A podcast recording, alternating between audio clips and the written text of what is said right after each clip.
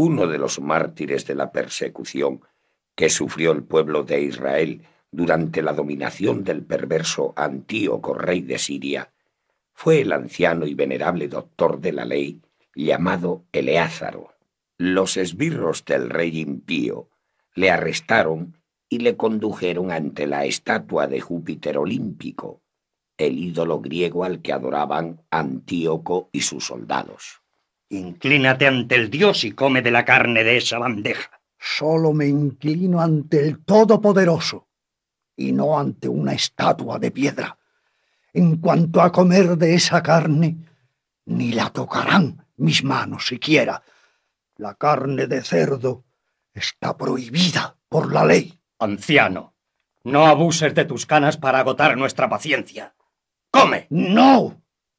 Noventa años permanecí en la ley del Señor y no he de quebrantarla al final de mis días. No comeré. Abridle la boca por la fuerza y obligadle a tragar al menos un bocado. No, no. Tendréis que arrancarme los dientes. Ay, no, no. Escucha, Leázaro.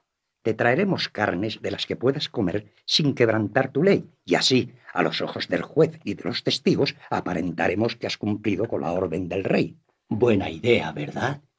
Todos creerán que comiste carne de cerdo, y así te librarás de la muerte. Esto lo hacemos por favorecerte, Leázaro, por la antigua amistad que te profesamos. Pero que nadie se entere. Guárdanos el secreto. No. Prefiero morir. No es decoroso, a mi edad, usar de esta ficción. Muchos jóvenes, creyendo en mi apostasía, caerían en el error. Quiero dejar a los jóvenes un ejemplo de fortaleza, sufriendo animosamente una muerte honrosa en defensa de una ley, la más santa y venerable. Orgulloso. ¿Desprecias la ayuda que te brindamos? Está bien. Irás al suplicio según tu deseo. Toma. Toma. No habrá compasión para ti. Señor. Camina. A golpes te acabaremos. Señor, tú que tienes la ciencia santa, sabes que pude librarme de la muerte y sufro, sin embargo, estos atroces dolores. Pero mi alma los padece de buen grado por tu santo temor.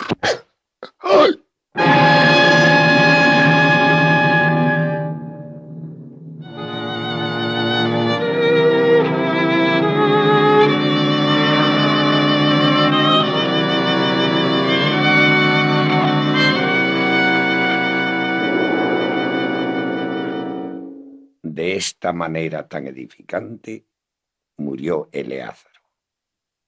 Y en una humilde mansión de Jerusalén, una madre relataba el memorable suceso a sus siete hijos varones y les decía, Hijos, vosotros sois la alegría de vuestra madre. Ella os trajo al mundo y os alimentó con su leche. Ella os ha criado y conducido a la edad en que os halláis. Tú, mi primogénito, ya eres un hombre. Y tú, el chiquitín, apenas has dejado de ser niño. Sois las siete rosas de mi huerto. Pero las siete ofreceré al Señor si es necesario. Recordad el ejemplo de Eleázaro y no temáis al verdugo impío y cruel, que si ahora os separase de mí, muy pronto la misericordia del Señor os volvería a reunir conmigo en el cielo. Abrid en nombre del rey Antíoco. Abrid, perros macabeos, que os tenemos preparado un festín de carne de puerco.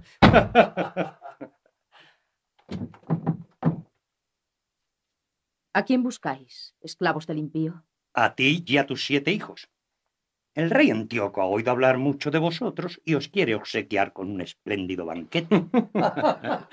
Encadenadles. No es preciso. Ninguno tratará de escapar. Vamos, hijos. Vamos.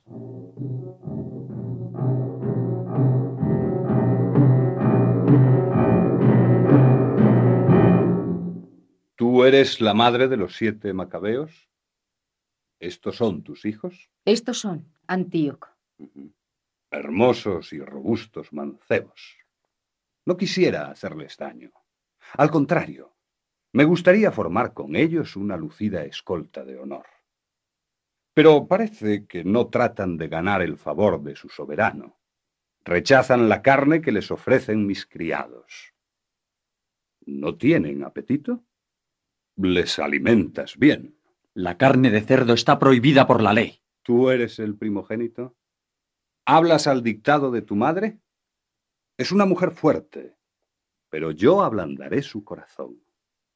Cuando os vea sufrir delante de ella, no lo soportará y os obligará a comer de la carne de los sacrificios.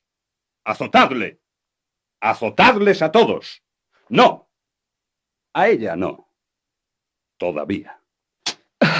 ¿Qué pretendes de nosotros? Estamos dispuestos a morir antes que quebrantar las leyes que Dios nos ha dado. ¡Cortadle la lengua y quemadle vivo!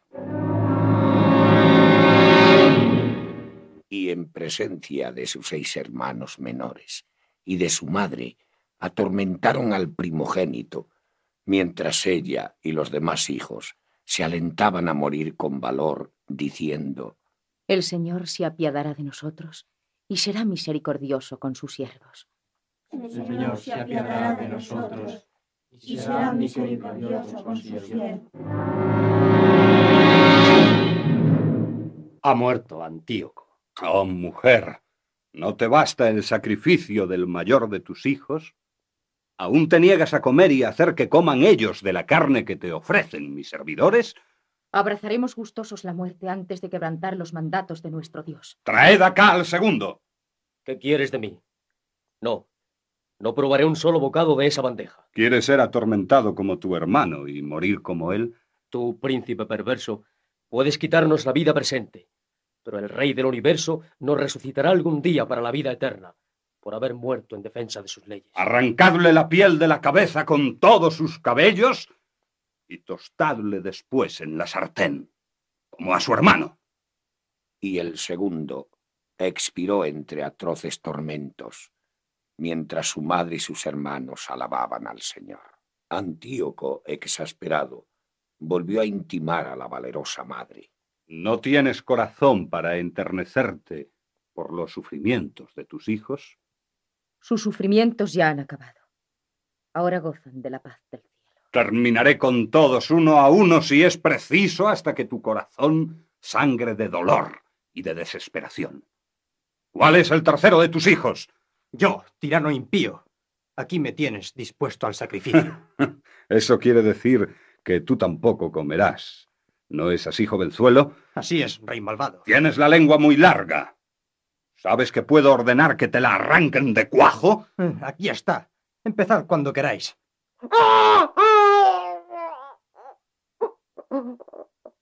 Pero, ¿sois de carne y hueso o de piedra como esa estatua? Cortadle también las manos y arrojadle al fuego. Los sufrimientos de aquella madre, al contemplar la horrible agonía del tercero de sus hijos, que moría sin exhalar una queja, debieron de ser espantosos. Pero ni una sola lágrima asomó a sus ojos, clavados en el cielo, mientras sus labios murmuraban una plegaria.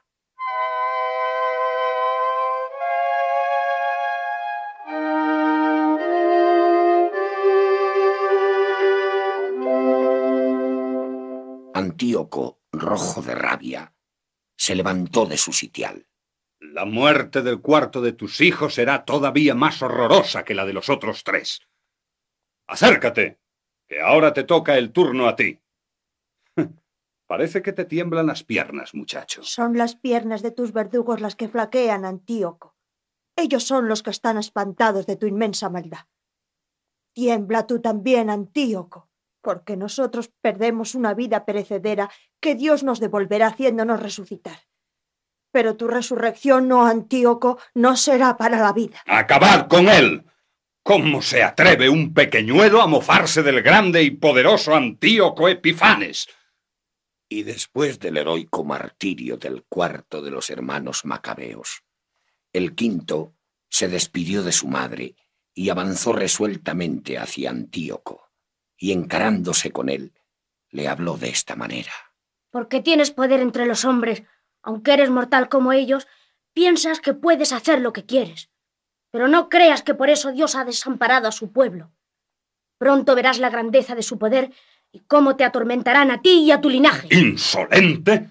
No te corto de un tajo la cabeza porque quiero que tu agonía sea lenta, muy lenta, para que al fin se rompa de dolor el corazón de tu madre. Estrechamente abrazados a su madre, los dos más pequeños contemplaron el martirio de su intrépido hermano. El aire estaba enrarecido y un olor nauseabundo a carne quemada hacía vacilar a los más crueles vertugos, deseosos de acabar cuanto antes con aquella espantosa carnicería. Hubieran abandonado gustosamente sus puestos, pero Antíoco se mantenía en su trono, inflexible y despiadado, como un verdadero demonio. Solo te quedan dos hijos, oh mujer enloquecida y fanática. ¿Vas a sacrificarlos también? ¿Por tu absurda cerrazón? Eh, ven acá, pequeño. A ti y a tu hermano menor os perdonaré la vida solo con que os llevéis a los labios el trozo más pequeño de carne de esa bandeja. No, no comeré. Antes moriré como mis hermanos. Pues muere y retuércete de dolor. Y que tu Dios te salve. A mí me dará la gloria eterna. Y a ti te castigará por haber osado combatirle. ¡Ay! ¡Ah!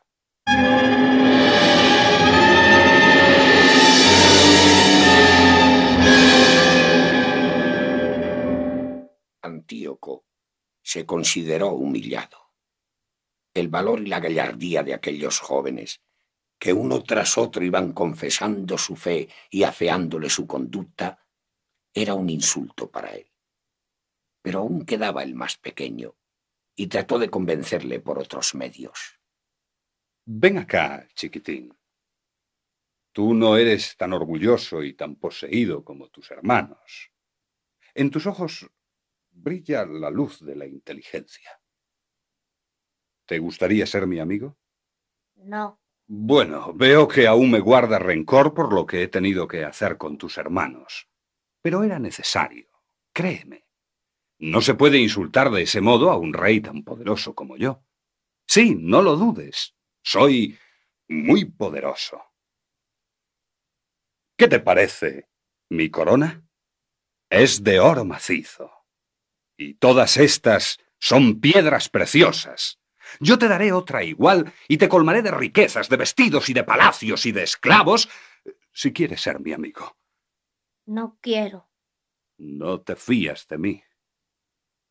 Pues bien, yo te juro que de cumplir todas estas promesas si tú abandonas esa ley vieja y caduca que ha causado la muerte a tus hermanos. ¿Qué dices a esto? Comerás un bocadito tan solo de esta carne tan sabrosa? No comeré. ¡Ah, chiquillo testarudo! Tu madre te convencerá. Acércate, mujer. Escucha.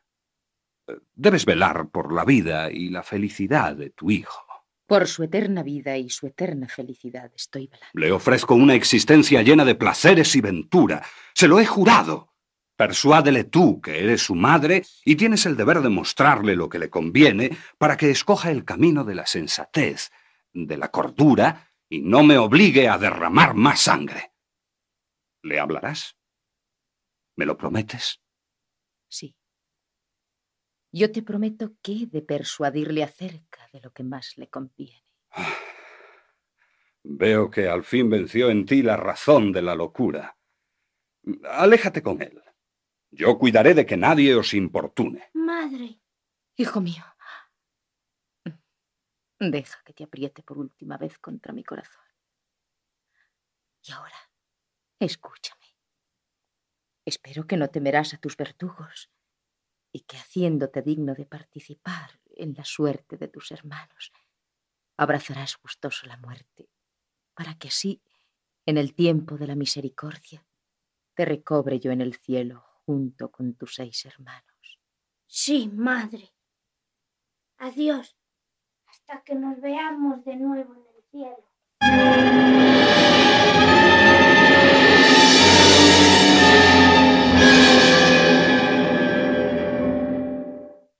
y el más pequeño, después de confesar su fe y de augurar a Antíoco el castigo que Dios le enviaría por sus atroces delitos, avanzó sereno y resuelto hacia el martirio.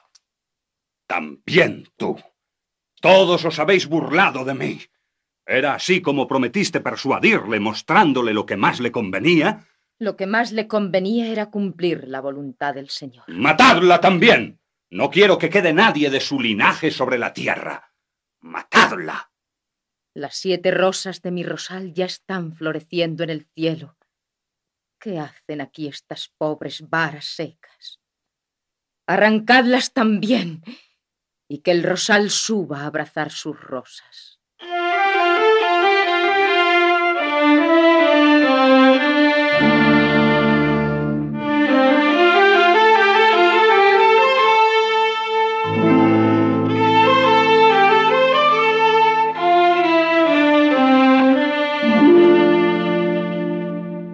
Y con la muerte gloriosa de aquella madre admirable, digna de vivir eternamente en la memoria de todos, se consumó el martirio de aquella santa familia. Y Antíoco, algún tiempo después, pagó sus nefandos crímenes con una muerte espantosa, en una larga agonía, hirviéndole de gusanos el cuerpo, cayéndosele las carnes a pedazos y despidiendo un hedor que ni sus propios soldados eran capaces de soportar. No, no me abandonéis, no me dejéis solo. Soy vuestro rey, Antíoco. Ya no soy más que un pedazo de carne putrefacta. Ha caído sobre mí la justa venganza del dios de los macabeos. Música